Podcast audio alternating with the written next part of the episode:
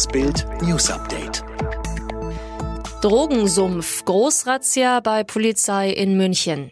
Der Drogenskandal im Münchner Polizeipräsidium weitet sich deutlich aus. Die Staatsanwaltschaft ermittelt inzwischen gegen 21 Beamte.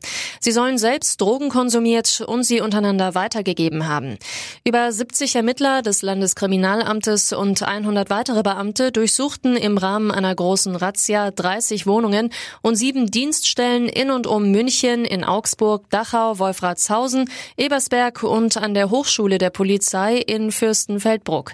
Es ist nach Angaben einer Sprecherin die wohl umfangreichste Ermittlung, die die Staatsanwaltschaft jemals gegen Polizeibeamte führte. Nawalny aus Charité entlassen. Der vergiftete Kreml-Kritiker will nach seiner Entlassung mit Hilfe von Spezialisten wieder zu Kräften kommen. Ich will auf einem Bein stehen, die Kontrolle über die Finger zurückerlangen, Gleichgewicht halten, schrieb Nawalny auf Instagram. Er wolle jeden Tag mit Physiotherapeuten trainieren und möglicherweise in ein Reha-Zentrum gehen. Nawalny wurde nach mehr als einem Monat aus der stationären Behandlung entlassen. Nach Angaben von Speziallaboren war er mit einem international verbotenen Nervenkampf Treibstoff der Novichok-Gruppe vergiftet worden. Russland weist bisher alle Vorwürfe zurück, in den Fall verwickelt zu sein.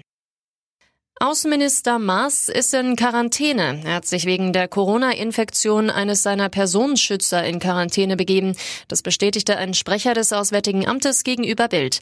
Ein erster Test auf eine Covid-19-Erkrankung sei aber negativ gewesen, hieß es weiter.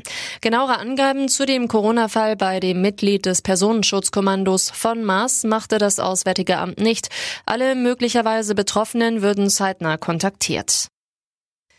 Man City Juwel schon in Dortmund. Nachdem der Wechsel von Jaden Sancho zu Manchester United geplatzt ist und er bis 2023 bei der Borussia bleibt, ist sein Nachfolger nun auch schon da. Laut Kicker ist Jamie bei No Gittens schon in Dortmund. Eine Verpflichtung des England-Talents soll in den nächsten Tagen folgen. Schon Anfang August berichtete Bild, dass Dortmund an dem Engländer dran ist. Bei No Gittens kommt aus der Akademie von Manchester City, genau wie Jaden Sancho vor vier Jahren. Schauspieler Michael Gwisdek ist tot. Wie seine Familie mitteilte, starb er am Dienstag, den 22. September, nach kurzer, schwerer Krankheit im Kreise seiner Familie. Er wurde 78 Jahre alt. Die traurige Nachricht teilte seine Familie mit. Gwisdek hatte sich mit Filmen wie Goodbye Lenin, Boxhagener Platz, Nachtgestalten und Oh Boy in die Herzen der Fans gespielt. Immer mit dabei seine typische Berliner Schnauze, schnoddrig, frech und dennoch warmherzig.